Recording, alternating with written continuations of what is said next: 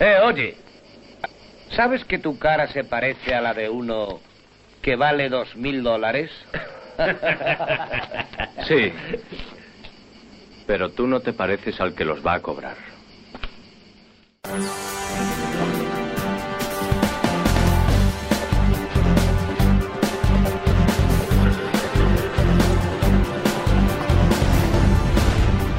Bienvenidos a Cartera Límite Radio, soy Ángel Moraleda y os vamos a acompañar en este nuevo programa, nuevo programa que estamos produciendo. Antes nos conoceríais por Conecta Cine, estamos de vuelta en este nuevo formato que estrenamos junto al, al nuevo Cartelera Límite que presenta nuestra querida Marta San Martín. Bienvenida al programa. Hola Ángel, es un placer estar aquí en la radio. Nos va a acompañar, va a presentar con nosotros este, este nuevo programa de radio que tenemos para vosotros en el que, como siempre, pues os vamos a poner al día de la actualidad, de los estrenos y Vamos a tener estas tertulias tan interesantes que, que, bueno, que hoy, hoy vuelve un género que a ti te gusta mucho, es Marta. Que sí, la verdad es que sí. Yo no sé, mucha gente se sorprende, ¿no? Porque vuelve el western. El western eh, normalmente se asocia con gente mayor, ¿no? Con, con hombres normalmente, ¿verdad? Sí, con cine más tradicional, Sí. quizá más... Sí, sí, sí, Parece sí. que en esta época de, de efectos especiales, de efectos por ordenador, como que está de... de más, como que está pasado de, de moda. Sí, como que es un poco remember, ¿no? Sí, pero, pero no sé, a mí la verdad es que es un tipo de cine que me gusta mucho y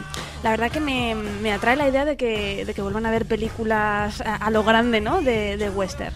Hoy vuelve en todo su esplendor con Valor de Ley, Exacto. True Grit, eh, bueno, eh, de sobra conocida, nominada a muchísimos Oscars. Ujú. La nueva producción de los hermanos Cohen, de los que vamos a hablar en este programa, en Sí. nuestro desguace. Sí, sí, tendremos ahí un- una especie de combate. Sí, tendremos, ya lo veréis, ya lo veréis. Y bueno, nos acompaña nuestro equipo de tertulianos, algunos de los cuales también recordaréis de nuestro antiguo Conecta Cine. Joan Español, bienvenido de nuevo al programa. ¿Qué tal? Bien hallados, con muchísimas ganas de empezar otra vez y de comentar con los espectadores todo lo que, vamos, de mi alma pueda salir relacionado con las películas. Nuestro gran conocedor de cine español, de cine de terror, del cine así un poco menos conocido, sobre todo a nivel nacional. De lo que se puede. Juanmi Martínez, nuestro experto en actualidad, este, bueno, nuestro tertuliano que tiene a su equipo de infiltrados en los estudios para contarnos siempre las últimas noticias. Bienvenido, Juanmi. ¿Qué tal? Encantado de que contéis conmigo aquí para este nuevo proyecto, aunque yo me quedé aquí escondido y no he tenido más remedio que cogerme. Decir que mi western más esperado es Cowboys y Aliens, que sea un western que se va de lo habitual. Bastante, bastante. Y nada, seguiremos siempre con los rumores más jugosos, ya veréis. ¿Tenemos noticias del protagonista de los mercenarios? Tenemos noticias de mucha gente, porque no solo del protagonista de los mercenarios, sino también del protagonista del mejor cameo de los mercenarios, que también ya hay cositas por ahí. Que parece que, bueno, siempre está planeando la sombra de la retirada sobre él, pero, pero bueno, no paran de, de salirle trabajos. Correcto. Y hoy tenemos como invitado en este programa de estreno a Marcos Sáez, un gran entendedor del cine de autor y del cine más independiente. Bienvenido al programa. Hola, buenas y mira, aquí estamos. Vamos a compartir con todos vosotros eh, el western, Valor de Ley, los hermanos Cohen y bueno, con muchas ganas de, de empezar a hablar de ello. Tú eres un gran fan del western también. Sí, sí, eh, un gran fan de, de los primeros, además Mira, de, de John Ford, Howard Hawks. Algo más en común. Estrenamos Sí, programa sí, sí. juntos Hoy- hoy. hoy- y hoy hablaremos mucho, El hablaremos western mucho también, este pues tema. mira. Yo también me apunto al western, yo también me ¿Ah, apunto, eh? me encanta el western. ¿En serio? Me encanta. Bueno, ahora veremos. El western y los- además hay y que lo- decir que también es cine de autor. Exacto. Hombre, claro, en con todos los géneros podemos tener... Pero bueno, ahora vamos a empezar con el tema de actualidad, ¿no? Introducir los temas... Sí, enseguida os vamos a poner al día de la actualidad, pero antes, antes a mí me gustaría hacer un micro paréntesis para que me digáis qué os ha parecido en general el cine de este invierno. Hemos tenido grandes producciones, títulos bastante esperados, hemos tenido una campaña navideña pues con bastantes estrenos. De, de los estrenos de estas navidades, de este invierno, de lo que llamamos de invierno, han salido bastantes de los muy nominados a los Sí. Oscars. Sí. ¿Cómo, ¿Cómo pensáis que ha estado el nivel en general este año? Pues bueno, yo creo que el nivel ha estado eh, aceptable, eh, muy irregular, como suele ser la época de la Navidad también. Evidentemente, yo creo que el estreno también que está dando ahora más que hablar, que ya lleva semanas, es la de la- El discurso del rey. Es una película que empezó de manera muy discreta, pero que... Una, gracias- una pequeña producción. Exacto, una producción que costó 10 millones de dólares, que eso para ellos es un calderilla, y encima con un reparto muy muy bien muy internacional en Bonham Carter, Geoffrey Rice, Colin Firth, ¿no? El Guy Pearce. Pero la película, bueno, ha ido sumando sumando enteros y gracias a los premios y gracias a los reconocimientos, la verdad es que es una de las películas ahora mismo en Estados Unidos independientes más taquilleras y aquí en España también está haciendo una recaudación excelente, ¿no? Juanmi, ¿tú has visto la mayoría de los grandes estrenos de invierno? Pues sí, ¿Cómo lo has y, visto? hombre, yo este año se ve un poquito flojo comparado con grandes años que hemos tenido, Señor de los Anillos, Harry Potter y demás. Y para mí el que era uno de los estrenos más esperados como era Tron Legacy me pareció buena película pero me dejó un poco frío. Creo que comete exactamente los mismos errores que la Tron original. Y por lo demás también eh, El discurso del rey, muy buena película. Y decir que yo esperaba ver más películas estas navidades, pero que por retrasos incomprensibles de las distribuidoras ha habido cintas que nos han llegado un pelín tarde, como Enredados que llega ahora. Marcos, siempre en las navidades, pues igual que en el verano, pues enseguida siempre nos bombardean con grandes superproducciones, con los grandes títulos que nos llevan anunciando todo el año. Pero ¿cómo has visto tú el cine más humilde, más independiente, esas pequeñas producciones este, este invierno? ¿Cómo lo has visto? Eh, bueno, principalmente la, la película que más me ha gustado ha sido de Dioses y Hombres, dirigida por Xavier Beaubois. Y nada, es una, es una gran historia. Mm, creo que, que llega a, a transmitir muchas emociones y, y, bueno, aconsejo a la audiencia que, que vaya a verla. También me ha gustado el ¿Aún, aún la rey. pueden coger en el cine? ¿Aún sí, está en cartelera? Sí, toda- todavía está en cartelera y, y pueden ir pueden ir a verla. Y otra que me ha gustado bastante es el discurso del rey. O sea, el discurso del rey me, me ha gustado bastante. Eh, creo que Colin Firth va, va a ganar el Oscar, eh, bajo mi punto de vista. Lo hace muy bien. Eh, también aconsejar que, que hay que verla en versión original, porque, eh, claro, el doblaje perderá. Y también en esta película Geoffrey Rush lo hace perfectamente. O sea, me parece genial. Sí, yo creo que va a haber un duelo interesante en el Oscar a secundario, porque Christian Bale, que es el claro favorito por eh, la de The Fighter, que ganó el Globo de Oro, que es un papel, dicen que muy bueno, pero también está Colin eh, Geoffrey Rice por el secundario del discurso del rey. Ya veremos el duelo en que acaba. Dicen que el favorito es Christian Bale. Eh, Lo que pasa es que, claro, eh, como no ha llegado aquí aún. Pues me estáis dando un montón de ganas ¿eh? de ver la del discurso del rey, que todavía no la he visto. Tiene muy buena pinta, ¿verdad? Todavía está en el cine, todavía hay- se puede ver. verla, tiene, tiene muy buen aspecto. Sí, sí, sí. Trata de un tema que en principio puede parecer muy sencillo, pero que requiere de una gran interpretación, como parece que efectivamente ha sabido, ha dado ha sabido darle no, no solo Colin Firth, sino todo el Sí, reparto. todo el reparto porque recordemos que, que el logopeda que le ayuda Ujú. Hace, hace un papel extremadamente importante también. Además, es un personaje muy excéntrico y, y está muy interesante. Está muy interesante. La verdad es que no, Pues la no os la perdáis porque. Merece la pena, ¿eh?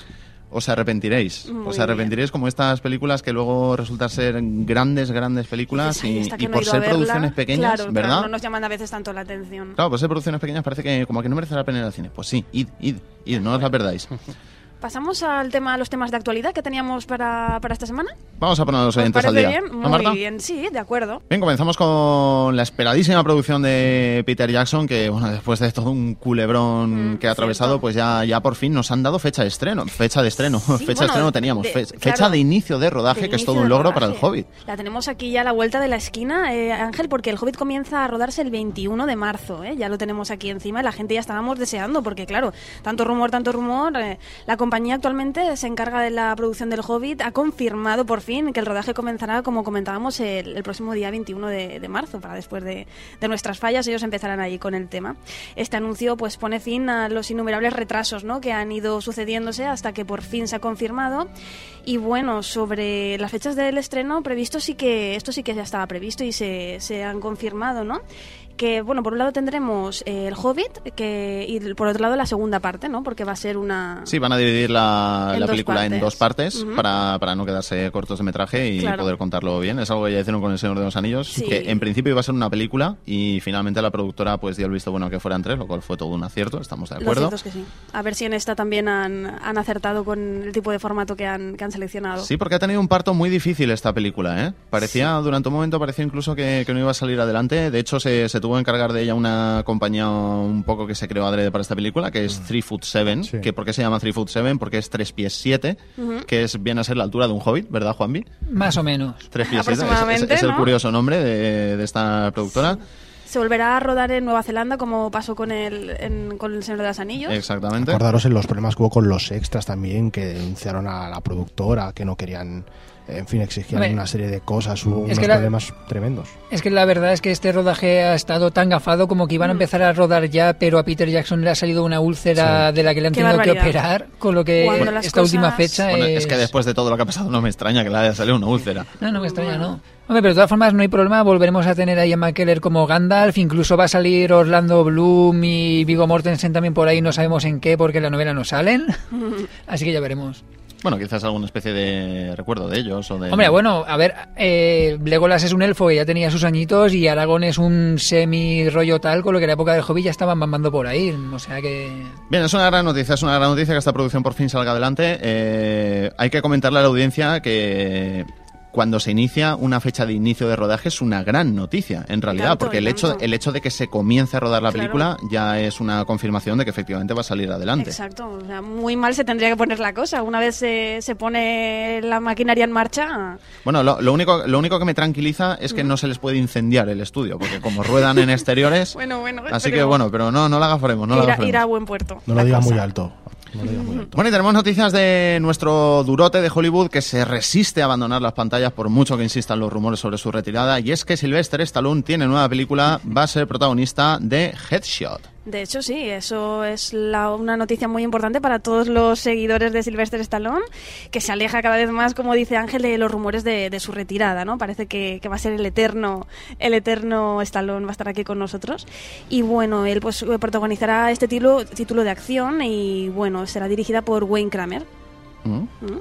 ¿Qué más podemos comentar sobre esta peli? Bueno, él en la peli encarnará a un asesino a sueldo que formará un inusual equipo con la policía de Nueva York.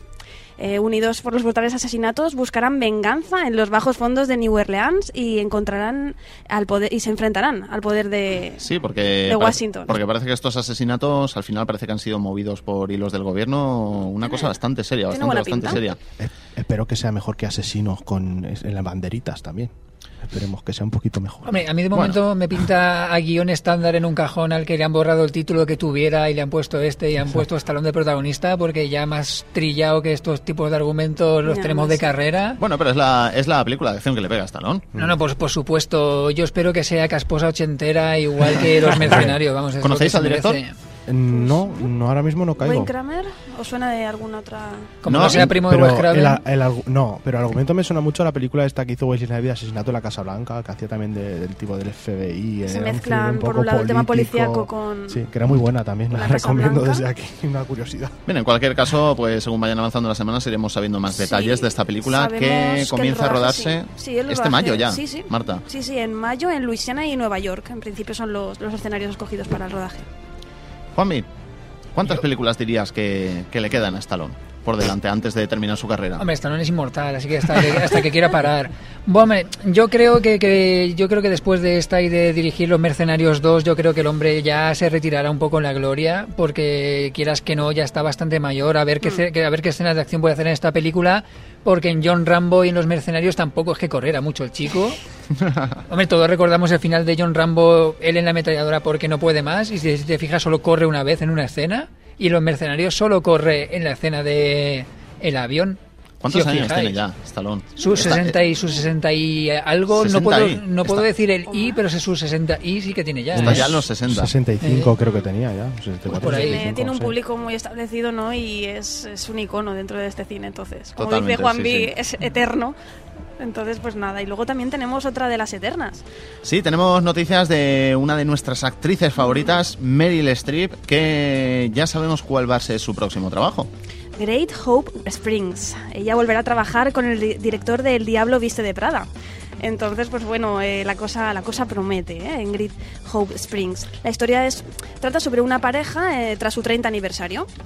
Y bueno, pues eh, tanto Jeff Bridges como Phyllis Seymour Hoffman fueron candidatos para el papel masculino, aunque de momento es aún una incógnita quién va a coprotagonizar la peli con, con Meryl Streep. Vuelve a trabajar esta mujer con David Frankel. Da igual, aunque haga de planta hay que ir a verla. Yo siempre digo que ella, aunque salga de mosquito de planta, hay que ir a verla. Lo borda. O sea, lo borda. Es, es una buena noticia, todos recordamos lo, lo bien que funcionó con este director en El Diablo Viste de Prada, Nominación. donde consiguió, donde consiguió eclipsar totalmente a la protagonista. a Anne Hathaway y nominación al Oscar y casi se lo dan. Quedó creo que segunda en las votaciones para ganar el Oscar. Su tercer Oscar habría sido. Bueno, hay que decir que ahora, ahora mismo está haciendo, creo que es una miniserie que está haciendo ni más ni menos que de Margaret Thatcher. Mm. Está haciendo una miniserie de, de su vida para creo que es la BBC inglesa. Ujú. Y en cuanto acabe se pondrá con este proyecto. Que por cierto ya han salido las primeras fotos Sí, de, sí. de ella caracterizada y Sí, bueno, no, está, muy bien, está muy bien. Sí, sí. Bien, concluimos la sección de actualidad con los primeros detalles de la que será la segunda parte de Cómo entrena a tu dragón, una película de la que estamos muy pendientes. La primera entrega fue sin duda el sleeper de animación de los últimos años y su codirector Dan DeBloy nos ha dado los primeros detalles. Marta, cuéntanos. Pues el primero de ellos indica a que el mundo de la película se expandirá notablemente, dejando atrás la diminuta isla del Mar del Norte, donde transcurría pues la, la primera parte de, de la película. ¿no? Eh, por otra parte, Hippo se encuentra en su camino a la madurez para convertirse en el líder del clan vikingo y aparecerán nuevas especies de dragones. De Blois aseguró que la nueva película dejará abierto el camino para al menos una tercera entrega. Al menos, porque es la que tenemos confirmada. Tenemos confirmada que habrá tercera entrega y bueno, a partir de ahí suponemos que DreamWorks decidirá si darle continuidad o no, pues como hizo en día con, con Shrek. Hay que decir que en material tienen, porque aunque no se basen firmemente, como entrenar a tu dragón es una saga de libros de ocho libros, ni más ni menos. O sea que material tienen de sobra. La primera película se basaba únicamente en el primero. Se basa en el primero, pero cambiando bastantes cosas, porque en el primer libro los vikingos ya conviven con los dragones, lo de que son sus enemigos se lo inventaron para la película, y es que además lo que hace grande al libro es que Hippo eh, es mejor con los dragones porque aprende su idioma. Se supone que en el libro los dragones tienen su propio idioma y Hippo puede hablarlo. Bueno, no obstante, fue una decisión un poquito arriesgada, quizá para la primera película, pero esa manera de entenderse que tenían sí en hablar fue, fue uno de los puntos fuertes de la película, ¿eh? Pues sí. Con ese personaje tan cariñoso que era desdentado, que volverá para la segunda entrega. ¿Te gustó cómo entrena a tu dragón, Marcos? A pesar de ser una gran producción. No la he visto. Uh, fuera de aquí. Bueno, te aconsejamos que la veas, te aconsejamos que la veas Vale, porque, porque es, es, es auténtico cine, ¿eh? Es Sí. auténtico cine. Sí, Bueno, consiguió pues- una nominación al Oscar a película veré, la de animación, que no ganó, claro, está Pixar siempre por en medio, pero Mm. a veremos si esta segunda parte consigue nominación. Animación Toy Story. Ya, también, eso es, eso es evidente. Bien, y Juanmi, creo que tienes un rumor que contarnos. Pues sí, porque como siempre tengo a mis contactos debajo de todos los sofás importantes. Y ni más ni menos os traigo un rumorcito porque sabéis que está en marcha la, nueva Superman, dirigida por Zack Snyder con Christopher Nolan mirando por encima del hombro para ver cómo va la cosa. Y si bien ya tenemos confirmado quién es Superman, pero no me acuerdo cómo se llama, cosas que pasan, es uno de los protagonistas de los Tudor. Yo os traigo ni más ni menos el rumor que corre de la lista de candidatas a Lois Lane. No, el protagonista no era un chico que hacía de hombre lobo. No, en al la final serie. no es. ¿Lo cambiaron al final? Sí, lo cambiaron al final. Es menos mazas, pero bueno, ¿qué se le va a hacer? Pues la lista de candidatas a Lois Lane es ni más ni menos que Jessica Biel, Olivia Wilde y, atención al dato polémico, Kristen Stewart, la de Crepúsculo. Yo me quedaría con Jessica Biel sin ninguna duda. Pero es que, pero es que el último rumor que hay es que han intentado hablar con Lindsay Lohan para algo. Hombre, sería un buen punto a su carrera después de su estancia en la cárcel, ¿no? Después sí, pero es que, es, que, es que ha vuelto a entrar en la cárcel otra vez, porque le han pillado pobrecita, mangando. Pobrecita. Es que- y eso que fue una chica Disney. ¿Qué tendrá el Disney? Que todas las chicas y chicos los corrompe. ¿eh? Pervierte. A todos, ¿no? Los corruptos todos. Bueno, esperamos que sea, esperemos que sea Jessica Biel. Pero yo es la que veo más capacitada tanto como Yo no. actriz como Yo Olivia como, Wilde. como de imagen. Emma, ya veremos. Emma Mona. Bien, pues hasta aquí la actualidad de esta semana y si queréis escribirnos para haceros alguna consulta sobre estos temas de actualidad o hay alguna noticia importante que creéis que se nos ha pasado y que deberíamos comentar en el próximo programa, pues nos podéis mandar un email a nuestra dirección de correo electrónico cartelera límite radio todo junto arroba cinelimite.com donde además pues nos podéis mandar vuestras impresiones sobre este nuevo programa vuestras sugerencias los temas que os gustaría que, que tratáramos en futuros programas y Recomendaciones de pelis. recomendaciones de películas, muy importante. ¿Qué os ha parecido verlas en el cine? Y nosotros leeremos los emails aquí en el programa y, y, bueno, y os contestaremos en, en la medida que podamos. Siempre es agradable, ¿no? El tener el feedback con los, con los oyentes. Contadnos, contadnos qué tal, Todo, contadnos todo, qué tal. todo. Nosotros continuamos con el programa y vamos con nuestro desguace en el que esta semana os vamos a hablar de una de las parejas de directores, una de las parejas de directores más famosas de Hollywood. Os estamos hablando de los hermanos Cohen. Ya han fijado la próxima ronda. Tony, calla de una puta. ¿Cuándo jugamos? Este sábado, con Quintana. ¿Sábado? Pues tendrán que cambiar. Walter, ¿qué le voy a decir a Lebowski? Que advertí ese gilipollas de la liga. ¿Quién hace el calendario? Walter, Burhalter, Se lo he dicho a ese cabrón más de mil veces. Yo no juego en Sabas. Walter. ya ha puesto fecha. Pues que la vaya cambiando. ¿Qué coño importa eso? Walter, van a matar a esa pobre mujer. ¿Qué le voy a decir a Lebowski? No te preocupes. En cualquier momento se cansará de su jueguecito y volverá a casa. ¿Cómo es que no juega los sábados? Es Summer Sabas. ¿Qué es eso? Y mientras tanto, ¿qué le digo yo a Lebowski? El sábado, Tony, es Shabbos, el día de descanso judío y no trabajo. Ese día no conduzco, no me monto en un coche, no manejo dinero, no enciendo el horno y desde luego ¡no juego a los malos! Joder. ¡Sobre Shabbos! Joel David Cohen y Edan Gis Cohen, estos son los, los hermanos Cohen, que pocas veces se les conoce por, por su nombre individual, ¿verdad, Marta? Siempre es Sí, siempre los son los Cohen. hermanos Cohen. Normalmente, claro, va- van en pack. Es Van lo que suele, es lo que suele pasar.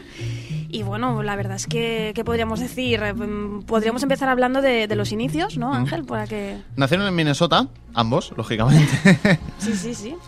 Y bueno, pues ya de niños ellos se sentían muy atraídos por el séptimo arte. Fue algo que les vino de- desde pequeñajos y juntos ahorraron el dinero que ganaban limpiando jardines para comprar una cámara Vivitar Super 8. Fue... es, es curioso como todos los directores de cine de su generación han Sí. empezado con cámaras Super 8, ¿eh? Sí, y, y todos, ¿verdad? Eh, eh, ahorrando el dinerillo que sacaban con trabajitos así de, de niños, eh, vendiendo periódicos, limpiando. Sí, Sí, sí, sí. Muy típico de sus- Estados Unidos. Sus primeras peliculillas, sus primeras producciones. Y, Sí. y es curioso cómo sus, sus primeros experimentos con la cámara eran remakes de sus películas favoritas de la, de la televisión. Y en todas ellas, en todas ellas, el protagonista era el mismo chico, que era su vecino Mark Zimmering, que luego, bueno, que luego coproduce con ellos muchas películas. Es curioso, es el Era protagonista absoluto de su Tenían a primera- mano, ¿no? En, en su momento y bueno, y salió bien. Sí, sí, sí. Yo No diría que a él le encantaba, vamos, porque si no, no sé cómo. Y bueno, eh, uno de los hermanos, Joel, eh, Joel. concretamente, él estudió cine durante cuatro años en, en Nueva York. Es, es curioso porque Ethan no. Ujú. Ethan hizo. Ethan, bueno, fue a la universidad, estudió una carrera, pero que no tenía nada, que Nada ver con que el cine. Realmente el que, el que sí que estuvo estudiando cine fue solo Que Joel, formó- que estudió en Nueva York. Sí. Él se formó más, eh, el otro fue más empírico, ¿no? Fue desde Mm. pequeño, pues eso, ¿no? Practicando, que es una Sí, otra digamos manera que de... sí, se dejó llevar más por, por su Sí, talento. Sí. Joel, después de estos cuatro años de estudio en Nueva York, presentó un curioso experimento de una tesis de 30 minutos que se llamaba Soundings. Y Soundings trataba de una pareja, una chica que su novio era sordo y durante los 30 minutos nos mostraba cómo ellos tenían sexo mientras ella, mientras ella, a voz en grito, fantaseaba con acostarse con el mejor amigo de él que estaba en la habitación de al lado escuchando a través de la pared. Mientras su novio era, era sordo. sí, un, sí, un sí. curioso experimento. En fin, se- vamos, seguro que llamó la atención. No, seguro que llamó la Yo atención. no tenía ni idea de esto, es una de esas curiosidades que... Sí, es curioso, es curioso. Llegan los finales de, de los, De los años 70, 70, y ambos se van a vivir a, a la universidad, a la casa de, de la universidad, donde compartieron compartieron puerta con futuros creativos del cine como eran Chris Columbus y, Dan y Dan Goldman, Goldman, junto a otros. Mm. Sí, Joel pues allí pues desarrolló pues un gran talento para la edición durante los años 80.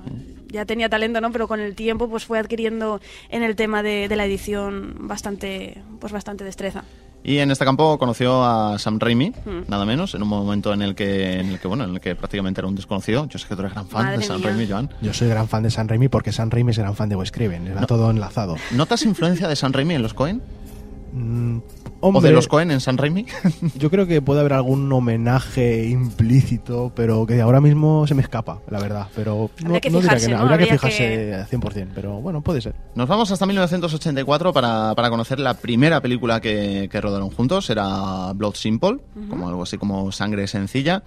Y la película pues ya contenía algunos de sus rasgos característicos como directores. Homenajes a películas de género, bruscos giros en los Sí, argumentos, argumento. que basados en una historia sencilla pero no obstante con giros muy importantes. Las, las sorpresas estas típicas de, Mm, de y ellos. Sobre De todo los la, Coen. la musa que era Frances McDormand, ya adornando el, papel principal de la película, ¿no? su humor negro, su característico aspecto visual, pero la fama internacional realmente les llegó en 1987 con esa gran película que fue Arizona Baby, protagonizada por Nicolas Cage. Nicolas Cage. Y bueno, a partir de ahí, pues todos conocemos el, el gran trabajo de los Cohen. No les costó mucho, ¿eh? Alcanzar lo que es lo que es darse a conocer de una manera más eh, más comercial, ¿no? No, curiosamente no. Además, en sus, en sus primeras películas serias realmente ya contaban con un gran reparto, con, con actores muy conocidos Claro, y, de gran caché en, en Hollywood. Yo creo que eso es parte de, de- de su encanto, ¿no? Que siempre son unos directores que tienen siempre un guion muy intimista, muy de cine de autor, pero se, mm, se, me- se- se- se llevan a, a grandes actores a, a su terreno, ¿no? Y entonces la gente sí. responde. Eso por hace ese tipo que de al cine. llevarlo a la gran pantalla mucha vemos a gente Brad vaya a ver. Pitt, vemos a, eh, a Francis McDormand, en fin, vemos a una serie de actores eh, taquilleros a 100% eh, Sí. trabajando en películas que en teoría mm, podrían pasar perfectamente como cine autor. Claro, muy eh, Es un, a- un- un contrapunto muy interesante, ¿no? Cualquiera de ellas igual aíslas el guion, ¿no? Quemar la después de leer, Y por podría ejemplo. ser una Mm. peli completamente de, de cine de autor, ¿no? O- o ¿Estás de acuerdo, Marcos? Sí, eh, yo mm, me gustaría destacar que sobre todo ellos cambian mucho de registro, ¿no? Sobre Mm. todo, mm, por ejemplo, Muerte entre las flores es una película de mafia, cine negro. Para mí de las mejores de Mafia. Total, y, y bueno, con una puesta en escena y una estética impresionante. Luego eh, se van a una historia como quemar antes de leer, que es mm, más propio de ellos, ¿no? Es, es realmente su cine. Y luego se te van a No es país para viejos, que es una historia existencial totalmente basada en la novela de dura. McCarthy, ¿no? O, Entonces, o- o Brother, que, que también es un contrapunto con el musical, Exacto. el cine de No tiene nada que ver musical y sí. todo el sur. En principio no tendrían por qué tener que ver, pero tiene el hilo conductor, ¿no? De- de la- del sello de ellos. O una de las más criticadas, que a mí tampoco me parece tan mala, la de Crueldad Intolerable. Es una película que también tuvo unas críticas, eh, yo creo que mm, muy Excesivas. negativas, excesivas, y yo creo que la película, a ver, no es de lo mejor de ellos para mí, pero es una película muy correcta y que Catherine Zeta-Jones, como siempre o casi siempre, está, aparte de guapísima, está Mm. estupenda en esa película. Bueno, y luego Fargo, Barton Fink.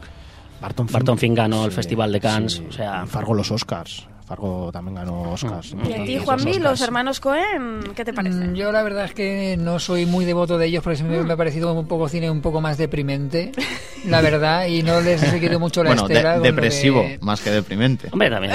Porque deprimente... La comedia la utilizan bastante. Exacto. Eh, no sé. Sí, pero de que el mensaje, te, ¿no? que te te ríes transmiten- bastante, ¿no? Sí, pero Es muy tienen, reflexivo, tienen es un siempre cine un, muy toquecillo reflexivo. que no sé, a mí nunca me acaba de convencer, la verdad. Por eso estoy El aquí toque de surrealista, quizás, eh, que tienen. Toque Buñuel. Sí, Bueno. hay que, que, que son difíciles de coger, la verdad. Hay que, verdad, hay que Lo hay- está arreglando. no le gustan. Hay que plantar, es que hay que plantarse ahí. A mí el cine me gusta más el cine que me haga pensar menos. la Vale, verdad. claro, entonces son pelis muy reflexivas. Sí, estas. eso sí. eh, Son Sacan mucho literarios. mensaje. Son muy literarios. Puedes sacarles mucha amiga a las pelis estas. Hombre, a mí aunque me expliquen el final de No es país para viejos, que aún no lo he entendido. ¿No es Javier Bardem como una bombona de aire? Bueno, este, este es un momento tan bueno como otro cualquiera para indicar a nuestra audiencia que no hacemos spoilers en este programa, que pueden escuchar el programa tranquilamente y nunca les desvelaremos ni el final ni el casi final de ninguna película. Aunque si la peli tiene 20 años, ya Puede que, hagamos, tiempo, ¿eh? puede que hagamos alguna excepción con una película de 1950 que bueno que habéis tenido medio siglo para verla al fin y al Envidiosa, cabo. de Joan Crawford. Pero aún así intentaremos no hacerlo, intentaremos no hacerlo y desde luego de, de películas medianamente actuales, tranquilos que no, no, no escucharéis ningún, ningún spoiler. Los hermanos Cohen, ¿con qué película? Si os tuvierais que quedar solo con una película de ellos, ¿con cuál os quedaríais? Con Fargo y Muerte entre las flores. Por el cariño que le tengo al cine negro. Me ha robado la película. El Gran Lebowski también es una, es una obra maestra de ellos.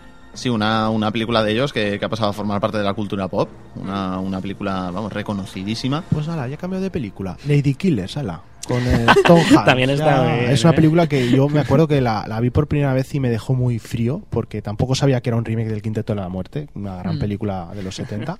Pero luego la volví a ver hace poco y la verdad es que le cogí todo, todo eso que se me escapó, que suele pasar con películas de directores tan, tan complejos como ellos, ¿no? Que se te escapan muchas cosas, muchos, en fin, muchos eh, sentimientos contrapuestos de los personajes. Y la verdad es que Tom Hanks en esta película está, está estupendo, y eso es un actor que a veces me carga un poco, pero en esta película está estupendo y la verdad es que es una película muy recomendable y para mí de lo más fresco que hicieron o que han hecho. ¿Y Valor de Ley, la última? ¿Alguno de vosotros la...? Yo esa tengo muchas ganas Yo de también. verla. Así que en cuanto la estrenen iré, iré de cabeza porque pensado- me parece muy buen western, pero seguro. Josh Brolin, otro de los actores fetiche de ellos, vuelve a estar en valor de ley, sí.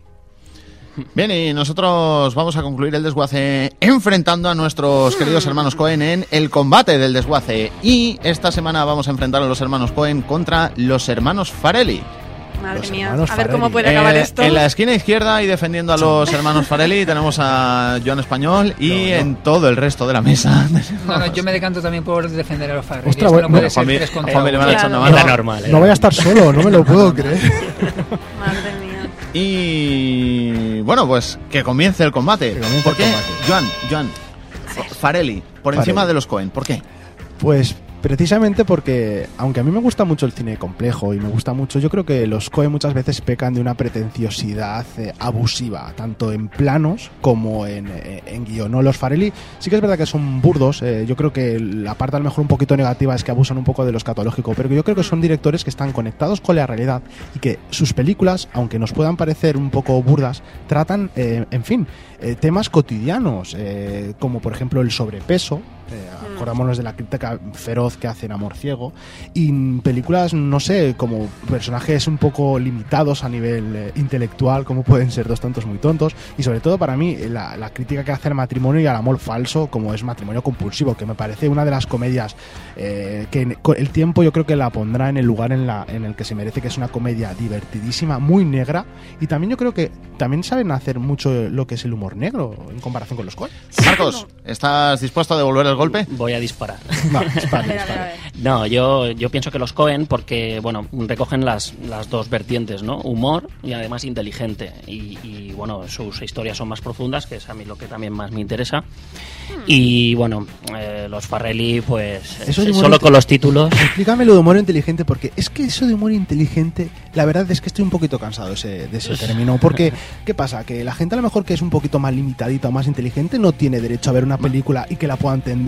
Bueno, es una consideración, Mm. opinión. Sí, sí, sí, yo. Y Juanmi, tú que estás ahí, ahí maquinando, que se te ve ahí. Yo estoy maquinando Juanmi, porque- Juanmi está preparando el golpe secreto. Sí, de los, venga, de los venga. Sí, Farrelly. siempre tengo Sí, preparado sí. el golpe secreto porque venga. si bien lo- los Cohen mm, están bien en Arizona Baby, yo creo que Lady Killers, que a mí me gustó mucho, Tom Hanks está magnífico, pero tienen, digamos, el quinteto de la muerte como referencia, porque yo he podido ver las dos y básicamente digamos que no es copia plano a plano, pero sí que coge toda la esencia de lo que es Lady Killers. Yo sí que me quedo bastante como, con el humor, como bien ha visto Joan, un poco más farranero de los Farrelly, Sí. porque, y aparte, eh, mm, siempre cogen argumentos que son difíciles de tratar. Porque si bien tenemos las locuras de algo pasa con Mary, Sí. También le suelen meter el borde, como por ejemplo Dos tontos muy tontos, que son los chicos limitaditos, y le dan el doble giro de luego en eh, Yo yo mismo Irene, Exacto. dejar a Jim Carrey haciendo un doble papel en una crítica brutal a de cómo alguien puede estar tan enamorado de su mujer que no se da cuenta que sus tres hijos son negros Sí, sí. y encima encima aún los abandona y se queda con ellos lo que le, lo que le da un desdoblamiento muy interesante Es un buen golpe, Marta. ¿Cómo respondes a eso? Bueno, yo la verdad es que a mí el cine de los, Farre- de los Farrelly, eh, a mí sinceramente me, me aburre un poquito. Porque lo veo que es un humor, eh, está claro que es divertido, y, pero lo veo demasiado demasiado por encima, Previsible. demasiado aparte de previsible, eh, que también que también sí, muy superficial, para mi gusto, para Mm. mi, mi tipo de humor. Yo estoy con yo estoy con, con Marcos de- en, en el sentido de que el humor eh, que, que los Cohen puede que las historias sean muy duras, ¿vale? Y que sean muy reflexivas, pero siempre tienen ese puntillo de, de humor, pero de un humor de un tipo más inteligente que a mí es el que me, O sea, me interesa, me interesa estás más. diciendo que los Farrelly son como Benny Hill y. No, vamos a ver. Y, co- y los. Cohen son como el club de la comedia. No, no, no, en absoluto. Tampoco, tampoco nos vayamos a esos extremos. Está claro que los Farrelly han conseguido marcar una manera de hacer humor que llega mucho a la gente. De hecho, no hay más que ver que son, son muy comerciales y a la gente le, le atraen Pero no marcado. solamente de hacer humor, es que yo creo que os quedáis ves, tan, tan en teoría profundos que me decís que, que me decís que sois. Yo creo que, que os quedáis solamente con, con, con lo superficial. Es que el humor que tiene, aunque los guiones a veces son limitados, Sí, en es ese fondo humor tiene- muy trágico. Sí, También, pero. como del- los Cohen. Pero no me deja. Es eh, muy eh, trágico. Bien, bien, bien, bien, bien. Bien, final del combate, se nos acaba el tiempo, se nos acaba el tiempo. Vamos a dejar este primer combate en, en un empate técnico, en un empate técnico. Porque- Bo- porque hemos ganado, bueno Marta. un empate técnico. Las- la semana que viene volveremos a enfrentarnos con, con el desguace de la semana que viene. Y bueno, sí, vamos a dejarlo en empate técnico porque a mí, a mí ambos argumentos me han parecido bastante razonables, bastante razonables. Pero bueno, solo hay una manera de terminar con este combate y es pasando a contaros los estrenos de la semana. Entramos Pues- con el... Vuelve el western, vuelve el western en todo su esplendor, llega el western a- al programa con valor de ley. Señor Codwood, durante sus cuatro años como alguacil, ¿a cuántos hombres ha disparado? ¿Disparado o matado? Dejémoslo en matado para tener una cifra manejable.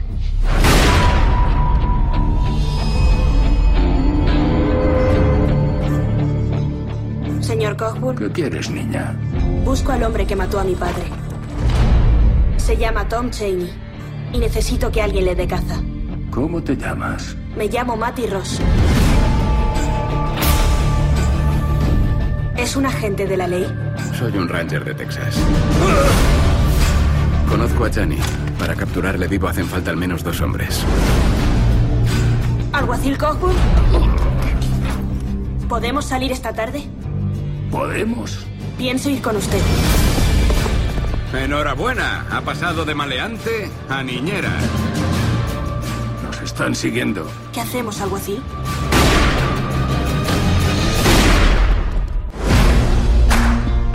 Mucha experiencia con cazarrecompensas, ¿no? ¿Qué pregunta más absurda? Tengo 14 años. Te toca irte a casa. No me cae bien. No pienso volver si no es con Cheney, vivo o muerto. ¡Cheney está aquí! ¡Ayúdeme, alguacil! ¿Ahora qué, Cockburn? Esos chicos ni se imaginan lo que les espera. Johnny y su banda son duros. No me arrepiento de haber disparado a tu padre. Valor de ley dirigida por nuestros hermanos Cohen, de los cuales os acabamos de hablar, ya cómo se enfrentar contra, contra los Farelli. En este drama western titulado True Grit, en su, en su título original, protagonizado por nuestro queridísimo Jeff Bridges y polifacético Jeff Bridges, Matt Damon, Josh Brolin, Josh Brolin, un, un gran actor para el western, en mi opinión. Barry Pepper y Haile Steinfeld. ¿Y qué nos cuenta la historia de Valor de Ley, Marta? Pues mm, lo principal es que, bueno, la historia se basa en el padre de la niña de 14 años, que es Matty Rose. Él es asesinado a un- de un disparo a sangre fría por el cobarde Tom Cheney. Tom Cheney es... eh, Me- Me gustan los westerns cómo se trata a, a los asesinos. O sea, son los cobardes. Es como el asesinato de James por el cobarde Robert Ford. Correcto, correcto. Tom Cheney, interpretado por Josh Brolin. Y ahora ella está dispuesta a hacer justicia, evidentemente, buscando la ayuda del jefe de policía, Roster Coburn, eh, que es un borracho de, de gatillo fácil, se marcha con él. Muy- muy abundantes en el cine del oeste, ¿eh? los borrachos un- de gatillo fácil. Es un, Sí, sí, es un personaje, clásico. sí.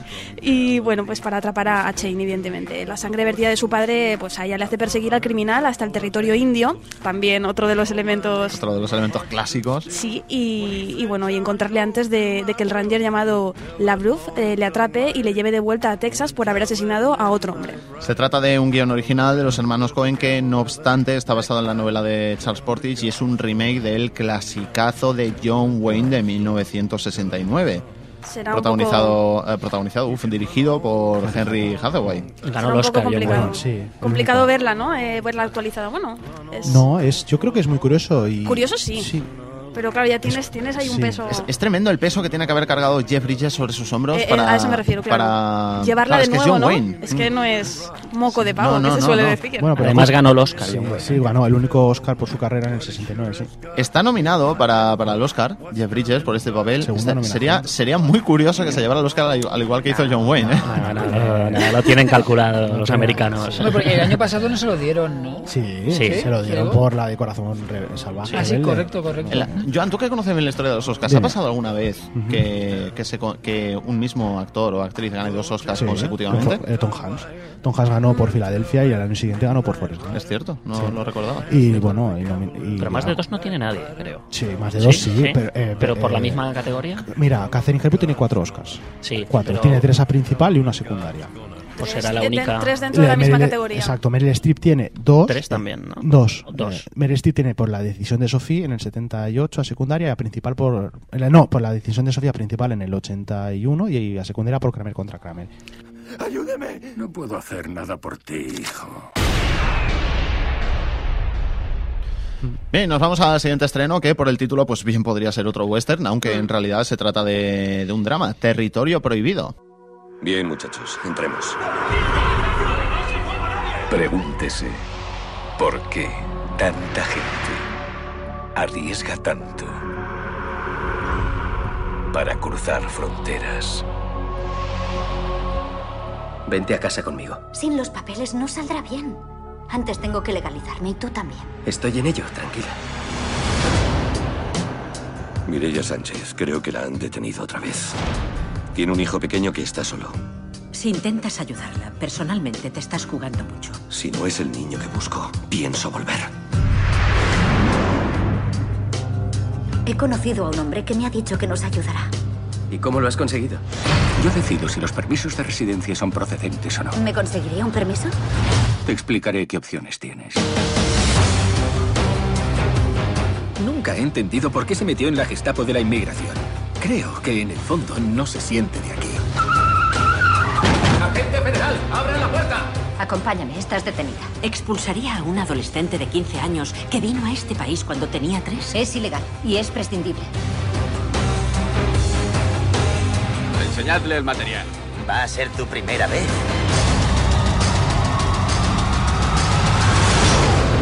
Una mujer inocente ha muerto asesinada. No es lo que se espera en este país. En mi país. ¿No deberíamos verlos como seres humanos? ¿Como padres, hermanos, hijos y tíos? ¿Has estado con él? ¿Te has acostado con él?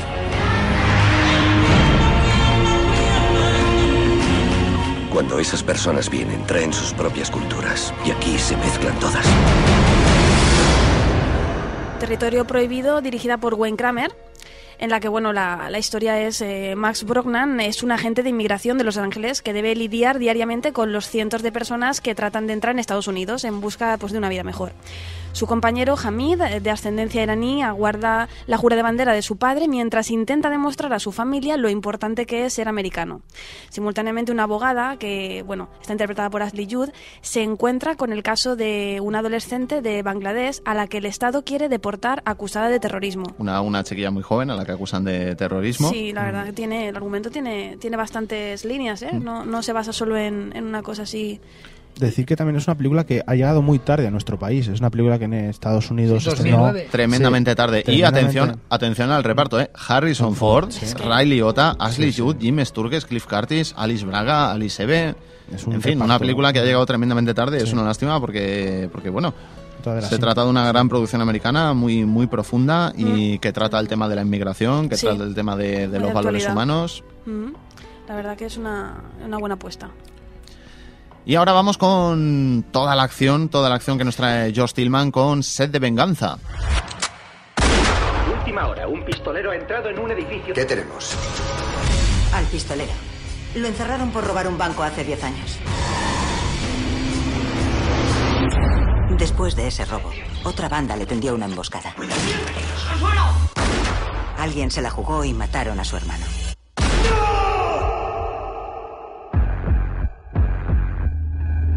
Sonríe a la cámara. Os mataré a todos. mataré a todos.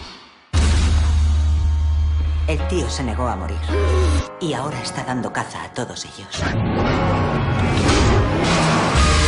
Sonríe a la cámara. Tengo un cliente para ti. Sé que te gustan los retos. Polis duros de gatillo fácil. Déjate llevar, nena. ¿Es tan rápido como tú? Lo es mucho más. Cariño, ¿va todo bien? Solo saludaba a un viejo conocido. Dios no puede salvarte de mí. Sin temor, sin dudas, no hay nada. Sed de Venganza, que fue conocida inicialmente como Faster, como Faster, ahora sí que os sonará, protagonizada por Dwayne Johnson, que bueno, que poco a poco pues intenta abrirse un hueco como, como el más duro de Hollywood en la actualidad. Dejando de ser hada de los dientes. bueno, eso, eso fue un papel que demostró su humildad, ¿eh? Por supuesto. Cuéntanos, Marta, ¿en qué, ¿en qué lío se ha metido Dwayne Johnson? Pues bueno, la película nos cuenta la historia de un expresidiario, eh, protagonizado por Dwayne Johnson, que quiere vengarse de la muerte de su hermano. Eh, sin embargo, pues un veterano policía, Billy Bob Thornton, eh, sigue sus pasos. Si bien al mismo tiempo realiza las pesquisas oportunas para averiguar quiénes son los responsables de dicho crimen. Juanmi, el retorno de Tom Berenger. Y sale Billy Bob también. Maggie Grace. Sí, no, la verdad es que han conseguido un buen grupo de secundarios para arropar a Dwayne Johnson en esta que es un poco su vuelta al cine de acción puro y duro, porque después de, si ya habían dicho antes, el hada de los dientes también tuvo la anterior con Disney de, De la del montaña. jugador. Y- bueno, sí, la montaña, la montaña embrujada, embrujada. y la anterior que era un jugador de fútbol que de repente le aparece una hija en la puerta. Papá por sorpresa, puede ser. Exacto. Eh, algo Papá, parecido, no papá, sé. no, sí. O sea que después de tres pelis Disney vuelve con toda la acción en esta película que yo creo que aunque sea es de estas pelis que aquí nosotros decimos que es de déjate el cerebro fuera de la sala y disfruta de la peli y las palomitas porque no te va a dar nada más. Sí, es auténtica película de acción con un toque Fast and the Furious. Sí, un porque- toquecito. porque más que lo, nada lo que- cual es muy curioso teniendo en cuenta que él va a ser el malo de la quinta entrega de, Bueno, de- más, que el de malo, the más que el malo podía ser el bueno, porque va a ser el poli que persigue a los chicos malos, que son los protas. Que no obstante para nosotros la película es como si fueran los buenos. Correcto, son Muy los buenos. curioso. Decir En fin, que- son las cosas de Hollywood. Decir que Tom Berenger parece que después de haber hecho o también actuado en Origen, parece que ahora mismo está un poco reavivando su, su carrera, ¿no? De, Sí, porque estuvo unos años ahí. Sí, que mucho parecía que parón. no- Abandona. Si sigues con esto, estás muerto. Tú haz lo que tengas que hacer, pero te deslizas por una pendiente oscura. Bien, nosotros continuamos con lo último, la última producción, que no dirección, de James Cameron, una película bastante esperada en 3D, que nos lleva a la ansiedad y, y los lugares más cerrados. Estamos hablando de El Santuario. Su título original es Sanctum en, en latino y, bueno, acción, drama, thriller. La dirige Alistair Grierson. No, no os equivoquéis, audiencia, aunque se ha publicitado como que es de James Cameron. James Cameron es el productor productor, mm. que le encantan este tipo de, de películas con escenas subacuáticas y demás. Claro. Recordemos Piraña 2. Cuéntanos, Marta, introdúcenos en el santuario. Pues, eh, pues continuamos con el tipo de películas que ya casi podríamos llamar de un subgénero, ¿no? De estar encerrados en algún sitio, ¿no? Que desde enterrado, pues se han puesto bastante, bastante de moda en han, esta. han vuelto a primera fila. Sí, y en esta del santuario pues tenemos eh, esta historia, eh, historia claustrofóbica, pero con el toque de que es un grupo de submarinistas que están encerrados eh, y tienen que, tienen que salir, ¿no? O sea, es el toque de la claustrofobia añadido a la angustia de- del tema del agua. Eh, el grupo está encabezado por un padre y un hijo que realizan una expedición subacuática a la cueva más grande e inaccesible del mundo. Un lugar muy famoso, muy famoso, muy conocido porque aquellos que han conseguido ir y salir de ahí son auténticos héroes. Se mezcla la cueva, el estar encerrado, el agua, o sea, em, La tiene que relación ser... entre el padre y el hijo, sí, sí, Sí. tensión asegurada, vamos. Sí, sí, sí. Y bueno, a causa de una tormenta tropical, pues eh, el padre y el hijo se verán obligados a luchar contra multitud de peligros mientras buscan la ruta que les permita escapar y salvar sus vidas. Un reparto pues poco conocido, poco conocido. Se trata de una producción pequeña en realidad, aunque está padrinada por, por James Cameron, Richard Roxburgh, Rhys Wakefield, Alice Parkinson, en fin, actores que, que esperamos que bueno que poco que esta producción les ayude a, a saltar, a saltar a primera fila de Hollywood. Continuamos con, bueno, el retorno. Estamos esperando esta película, ¿eh, Juanvi? Y es que vuelve nuestro polémico Joaquin Phoenix. Oh, por supuesto. Después de esta especie de falsa retirada que tuvo, porque, bueno, él nos dice que aún está aquí con nosotros. I'm still here. Comedia, drama, musical, falso documental. Es difícil de catalogar esta película dirigida por Cassie Affleck, que, Que es su sabré, cuñado, es aparte. Su cuñado, el hermano de, de Ben Affleck. Ujú. Y bueno, ha tenido, Casey Affleck ha tenido un acceso de lujo a lo que ha sido la, la vida de Joaquin Phoenix durante su reinvención como, como artista, como artista del hip hop. Y bueno, es una, es una, esto ha sido muy polémico, muy, muy polémico. Y vamos a ver, vamos a ver qué nos cuenta, porque poca gente sabe realmente lo que ha hecho. Pues la, la verdad es que pues la peli documental I'm Still Here muestra un año tumultuoso en la vida del internacionalmente aclamado actor Joaquín Phoenix. Haciendo gala de un acceso privilegiado, I Am Still Here sigue a Phoenix después de que anunciaran públicamente en el otoño de 2008 que abandonaba su exitosa carrera cinematográfica para reinventarse, como estábamos comentando, como músico de hip hop. Que menuda cara se nos quedó aquí en, en el antiguo Conecta Cine, Juanmi, cuando nos enteramos, ¿eh? Pues sí, porque básicamente, chicos, para resumiros, esto es un tipo falso documental rodado como sería Borat, Bruno y demás cosas, pero es que cuando Joaquin Phoenix se presentó, creo que fue en el programa de Jay Leno con gafas de sol, borracho Y y con barba. barba de Tom Hanks en Náufrago. Y horror. dijo que se retiraba de todo y se iba a dedicar al hip hop y creo que le vomitó allí encima de la mesa. ¿Recordáis, ¿Recordáis a este chico tan guapo y de mirada tan penetrante que era el César de... Sí. de- Gladiator. De Gladiator. Pues tendríais que verle ahora, tendríais Madre que verle. mía. En fin, vere- Lovers veremos, también sale. veremos qué nos cuenta, veremos qué, qué nos cuenta sí, bueno, tiene, tiene el morbo ¿no? ese de, de la historia de qué ha pasado ahí para dar ese cambio. Y nosotros continuamos con una de las producciones independientes más importantes del mes, que es Winter's Bone. Winter's Bone que está nominada. Está nominada, es Se ha un, colado- se ha colado en los Oscars, es un sí. thriller, drama dirigido por Debra Granik, por la directora Debra Granik. Es una película que sé que yo, está, yo sé yo que estás muy pendiente de ella, Marcos, porque es una Mm. producción que, que ha llamado muchísimo la atención. Atención, ganadora a mejor película y guion del pasado festival de Sundance. Sí.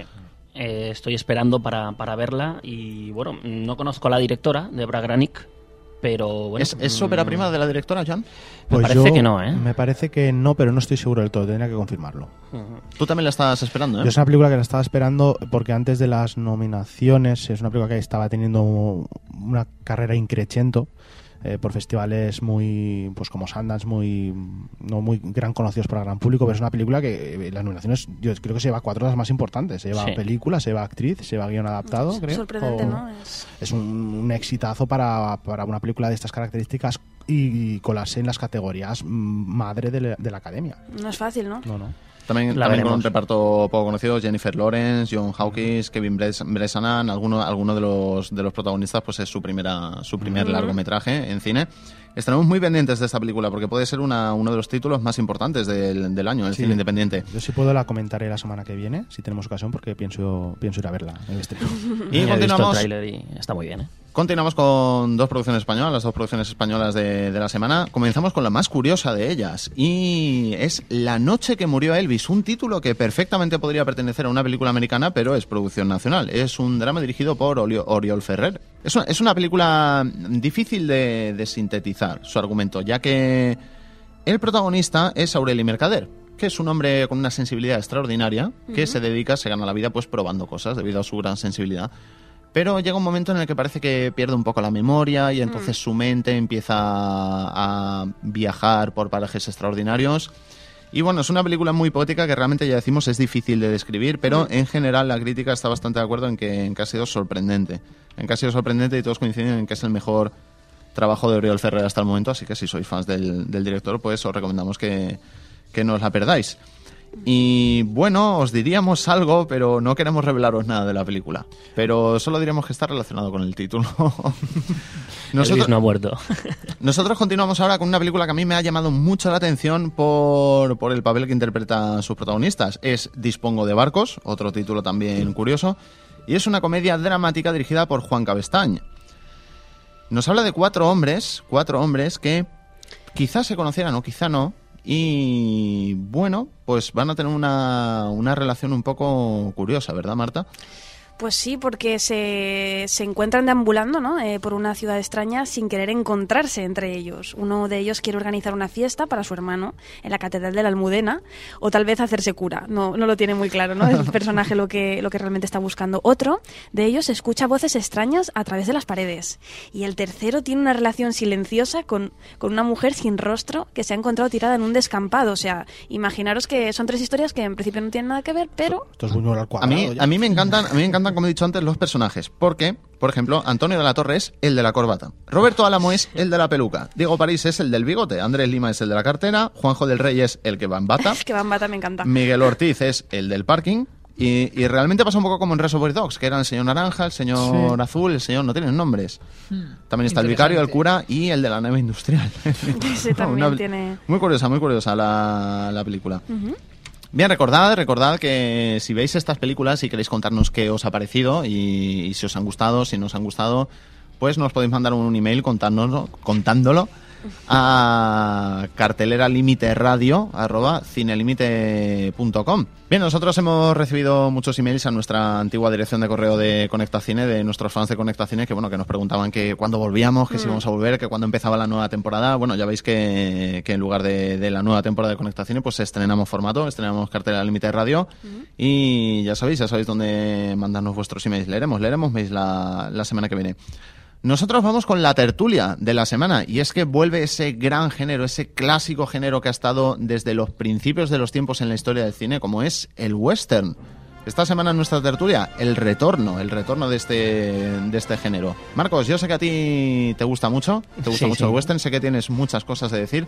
¿Cuál dirías tú, cuál dirías tú esta es una pregunta que, que yo pienso que se está formulando mucha, mucha audiencia, sobre todo los más jóvenes. ¿Cuál dirías tú que es el, el encanto del western? Bueno, el, el western, eh, bajo mi punto de vista, el encanto lo tiene, eh, por ejemplo, en los eh, exteriores, ¿no? O sea, em, te pueden montar una historia eh, con, con- caballos, con, pocas casas.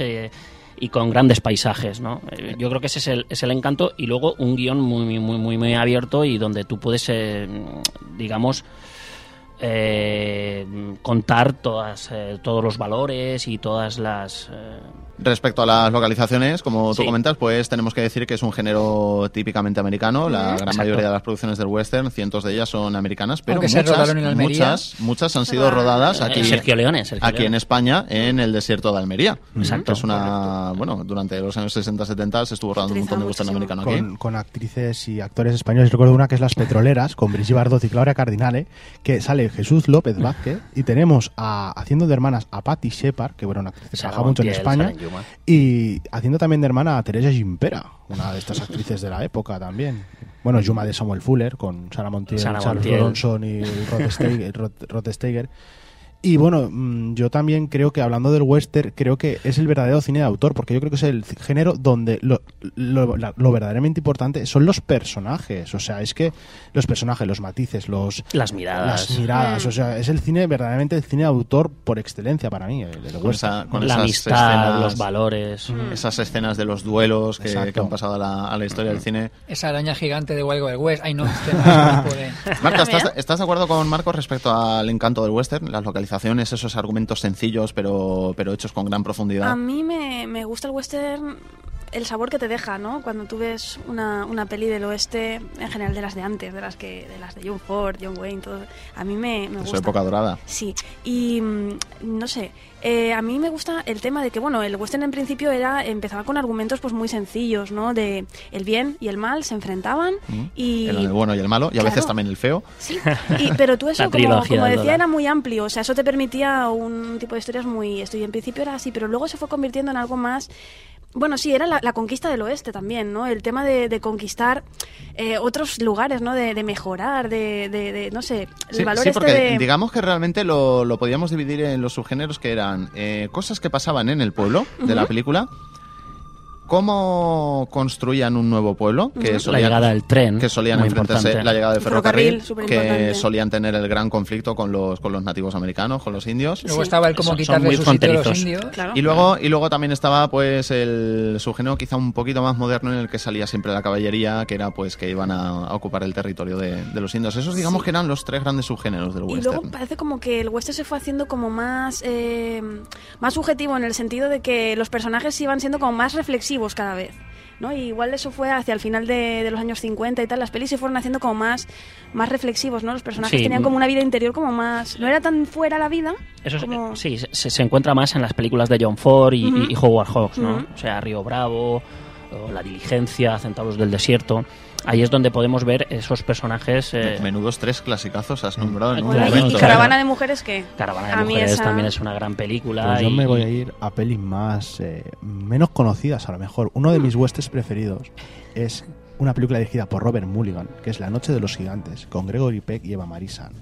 Es una de las películas de western más terroríficas que he visto. Y cuando las vean, o puede haber algún oyente, me, lo entenderá. Mulligan. Tenemos un- una persecución, entre comillas, o un seguimiento por parte de, de un indio, una persona que tiene sediada una casa, Ujú. que es una de las tiene una de las secuencias para mí más terroríficas de, de verdad. Es un western terrorífico con Gregory Peck. Es tu favorito. Es uno de mis favoritos. Y luego hay otro que, que sale Charles Bronson, que yo reivindico como un gran western, que se llama Chato el Apache, que dirige Michael Winner, que era un director habitual de, de Charles Bronson, la dirigió El Justicia de la Noche y todas estas, que trata de un indio mm, que, bueno, que está discriminado, que es él, Y lo bueno lo él quiere matarlo y él mata al sheriff. Y entonces hay una caballería dirigida por Jack Palance que sale Jack Palance en donde van los ocho hombres a matarlo a él. Y todo ese conflicto interno de personajes de rencillas Mm. y pues es una película de verdad eh, muy poco conocida pero es apasionante ¿Visteis el último gran western que tuvimos, que fue Pozos de Ambición? sí hombre Una película tremendamente reconocida por la crítica. nominado a ocho Oscars Yo cierto. eh, quizás una también de las que recordaría es el tren de las 3 y 10, Ujú. así de las últimas que, que- que han llegado a la cartelera. Bueno, Mm. llegó en 2007 y me gustó bastante. Eh, Bueno, y yo, bueno, yo he de reconocer que el último western que vi, o algo parecido a western, fue Jonah Hex. si se puede incluir en la categoría. Sí, Bueno, Josh Brolin hace ahí de western claro está sin perdón, que tampoco hace tanto tiempo y es impresionante. Sí, pero yo me la perdí, me la perdí. Ah, sin perdón está muy Hombre. muy bien Yo la verdad es que como siempre sabéis que toco yo más géneros tal, yo no soy gran fan del western en sí, pero sí del spaghetti western Mm. como tal. Leone, Leone. Por supuesto, Sergio Leone y también hay que romper una lanza a favor de las grandes películas de Bud Spencer y Terence Hill. Hombre. Sí, también, Por supuesto. hombre, Le tiene llamaban hecho aquel, Trinidad, le sí. seguían llamando Por Trinidad. supuesto, un saludo a nuestro realizador que es un gran fan de. Incluso, no, no, incluso hay un par de pelis, hay un par de pelis western serias, 100% serias de Bud Spencer y Terence Hill que no están nada mal. Ahora no me acuerdo sus títulos, pero sí que Terence Hill intenta poner cara de Clint Eastwood Sí. toda la película. ¿Se, queda en intento? Casi. Mm, hombre, por parte de Terence Hill de aparentarse Clint Eastwood, sí, la película como tal funciona bastante bien. Yo quería hacerle, una, ya que Marcos es un entendido en el western, una pregunta un poco... eh, por ejemplo, hablando de Sergio Leone y el Spaghetti Western, ¿no te parece, y a mí que me encantan, que son películas que hay un exceso a veces de metraje y en donde hay unos altibajos eh, muy considerables, eh, no de realización, sino incluso de historia? Porque yo recuerdo la película hasta que llegó su hora, tengo una edición en DVD que tiene un metraje muy excesivo porque se ve que pusieron a piñón todas las escenas que no habían puesto en el, en el montaje original. Entonces queda también la cosa como bastante difuminada. Bueno, yo, Marcos, antes de que contestes, quiero indicar que a mí un western no me parece un buen western si no dura al menos sus buenas dos horas. Sí, sí, ¿Estás, pero- estás de acuerdo? Eso Sí, está, sí, eso está. totalmente, Pero está- totalmente. estamos hablando de casi te- más de tres horas. Pero ¿no? Tres Leone, horas y- Leone te mete dos horas y media para adelante, ¿no? O sea, y, y luego mm, estoy de acuerdo. O sea, mm, Sergio Leone a mí no me acaba. O sea, el Spaghetti Western. O sea, lo, lo reivindico un poco porque ha inventado algo, ¿no? Sí. Una manera de narrar Claro. diferente. Claro. Pero no es el western que a mí me gusta. es lo que te comentaba. Me gusta más el clásico. mm, Porque es que tiene una, la- por ejemplo, bueno, el feo malo tiene una, una primera media hora, yo creo que estupenda y de lo mejor que he visto, pero luego la película se va un poco decayendo un poco, un poco, un poco el interés. Y luego ya la parte final, pero que es la última media hora, va- sube también como la espuma y, Son- y- y hace que el conjunto sea bueno, pero podría haber sido para mí mucho son más mejor. lentas. Sí. Son más lentas. Se nota que son europeas también. También. O sea, el cine europeo ritmo, siempre es más lento. Hombre, yo he historias. podido, yo he podido ver el bueno, feo y el malo con el metraje extendido que encontraron por ahí, que se nota un bajón de calidad en las Eh, imágenes eso, porque no estaban muy, muy, muy cuidadas. Y primero que entiendes por qué las quitaron, porque le hacía Sí. fallar mucho el ritmo de la película y demás. Y sí que hay que decir que si bien, yo que sé, eh, si cometieron dos errores, es mm, bastante menos irregular y lo que es la trilogía del Doral, puede que sí que el bueno, feo y el malo, su parte central coge, pero el bueno, feo y el malo tiene un finalazo. Sí, sí, no, desde, es- desde que el feo llega sí, sí. a- al cementerio y empieza a exacto, correr por las exacto. tumbas Exacto. desesperado hasta, Exacto. hasta ya todo el mundo conoce el gran mítico duelo a tres en círculo Exacto. entre los tres grandes Yo protagonistas. creo que, vamos. que Sergio Leone tenía buenos los principios, media hora y el final. Sí, sí. Correcto. Yo, yo quiero lanzar, quiero lanzaros una gran pregunta, una gran pregunta, sobre todo a vosotros, Marcos y Marta, que sois los gran fans del western.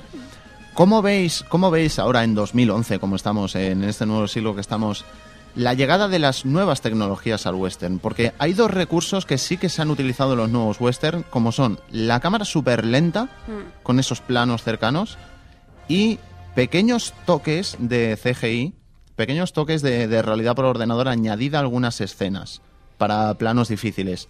¿Cómo veis la llegada de, de la tecnología al western? De aplicarse deberá ser una cosa sutil, Mm. a mi modo de ver. O sea, Pienso igual. O si no sería como que claro. estaría desvirtuándose el, no sé, quedaría como un pegote. De hecho, hay- decirlo. Podríamos hacer un debate de esto porque me parece Sí. muy interesante lo que has, lo que has planteado. Eh, no es que para claro, western, es que sino al mismo para, tiempo, al para mismo tiempo dices, Sí. son cosas que no son del western clásico, Exacto. pero que, por ejemplo, en una escena de duelo Mm. se utilice la, la cámara de alta velocidad para, para disfrutar durante varios minutos de ese momento que Yo- solo son segundos. yo ¿Cómo veis este tipo de recursos modernos en Yo el western? personalmente pienso que todos estos recursos eh, son excepcionales, ¿no? Y se tienen que utilizar para que la historia funcione o para sacarle más partido, no Para ponerlos, al no ponerlos solamente por ponerlos y lucirlos y que la historia quede por debajo, ¿no? ¿Y si se utilizan para añadir dramatismo? Buah.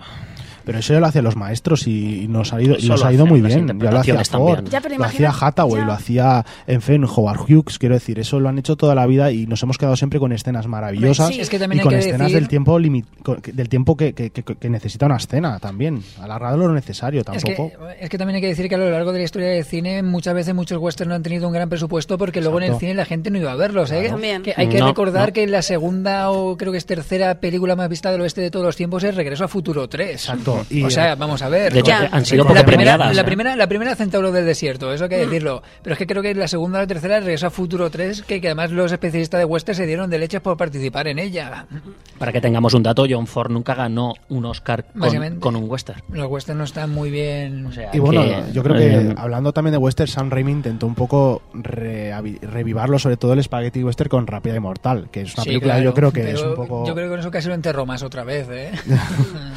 Y bueno, decirte que hab- hablabas de Centauros del Desierto, pero Centauros del Desierto, recordemos, yo no, ahora no puedo hablar de datos de taquilla, y eso que yo me los conozco, pero Centauros del Desierto tuvo unas críticas muy, muy flojas. Sí. Eh, o sea, fue una película que pasó. Ha ganado con el ha tiempo. ganado con el tiempo. O sea, Sí. y, y del oeste, recordemos que la de los Cohen ahora de Valor de Ley es una película que ha superado los más de 100 millones de dólares y se está colocando como de las más vistas del oeste. Yo creo que estará ya en el top 10 fijo. Y Sí, la bueno, cuarta y, y o múltiples- tercera está. sus múltiples Seguro. nominaciones al Oscar Exacto. la, la Es van a disparar no, en pero antes, Es claro, muy pero- importante lo que Mm. están haciendo los Cohen. ¿eh? Claro, es que antes de nominar las Oscar, la película creo que tenía ya unos 95 millones recaudados, que había sido número uno, que una película western que sea un número uno. Sí, muy extraño, Es ¿eh? muy Es extraño. muy raro, sí, sí, sí. Hombre, aparte tiene un repartazo, ¿eh? Que Claro, tenemos, eso a dos, tenemos, tenemos a dos ganadores de Oscar y un Exacto, nominado, pero yo, eh. Josh Brolin es nominado al Oscar y Jeff Bridges y Matt Damon tienen un Oscar cada uno. Ojalá Yo a ¿eh? Jeff Bridges le veo muy, muy, muy para el western, ¿eh? Sí, muy, sí, muy. totalmente. No, no, Qué- yo- qué, qué- qué bien está envejeciendo ese actor. No, yo es que hay que mío, decir es que voy a, ver, voy a ver la peli porque en el trailer me ha impresionado su papel. Por sí, poco que se ve en el trailer tiene que ser un papelón.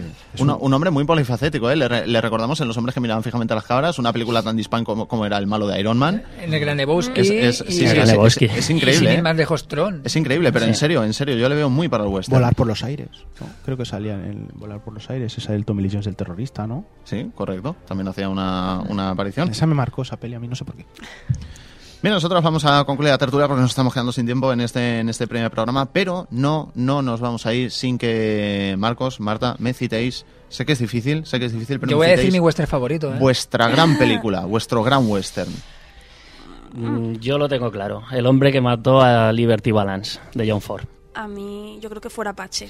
Me, me marcó mucho. No, os ganó todos. Mientras no digas el álamo, me parece bien. Joan, ¿a ti también te gustó Liberty Balance? A mí el Liberty Has puesto Balance- cara de emoción cuando lo ha Sí, mencionado Marcos. porque es una película que yo te digo la verdad, yo lloro siempre que la veo, la, la vi hace poco y es una película que me, me da- me- me da una emoción ver el contrapunto de personajes de James Stewart y John Wayne que Cuando tan está dando estupendo. clases, cuando está dando clases. A mí la escena que me marcó, bueno, una escena en que sale Bella Miles que no sabe leer, mira, mira, es que- Sí, sí, sí. Ahora os, os voy a arrojar, os voy a arrojar una pregunta para los oyentes. Para los oyentes que nos escuchan que nunca han visto western o creen que no les gusta o son muy jóvenes, ¿qué película les recomendaríais vosotros para iniciarse en el género del western, para descubrirlo? Pues sin ir más lejos, valor de ley.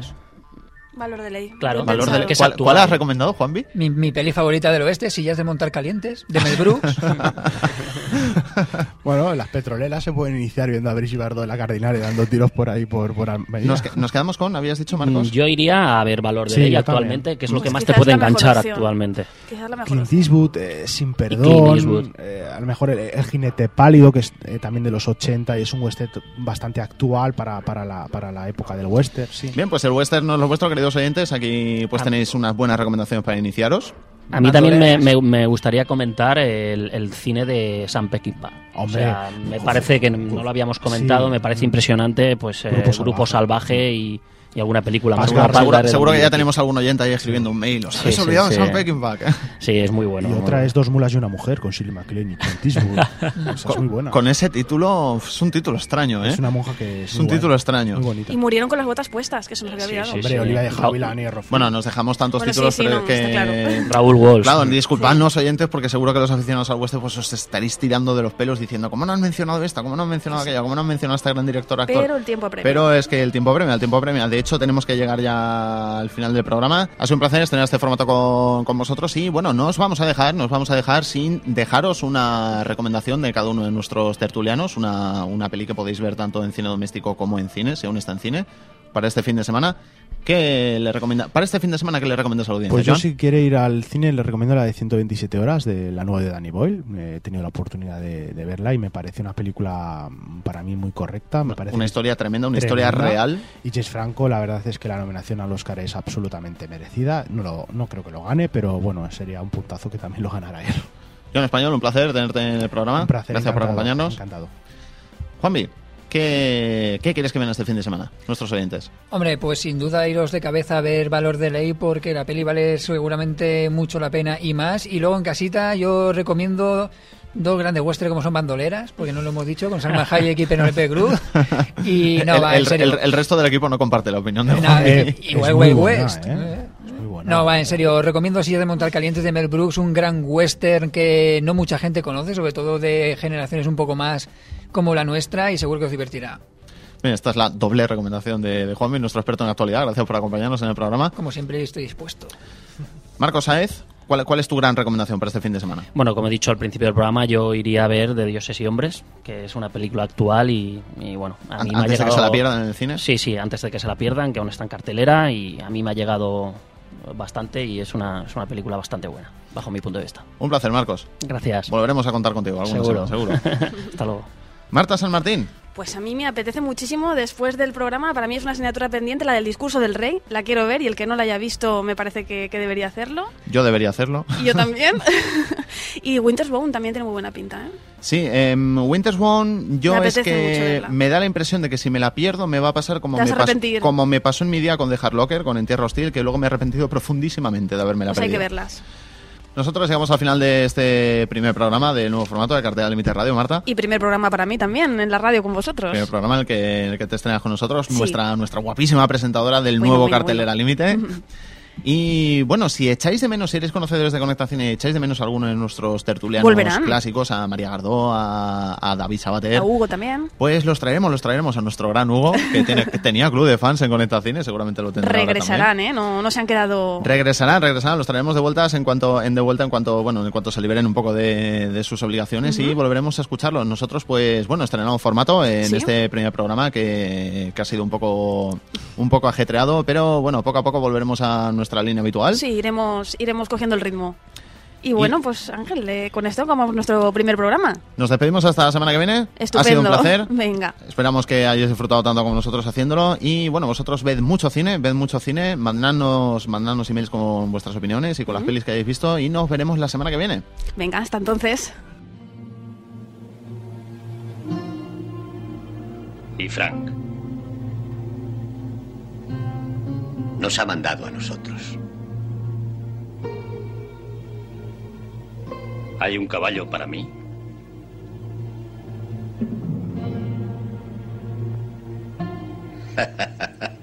Para ti.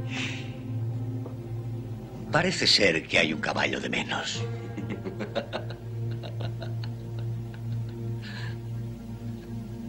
Yo diría que sobran dos.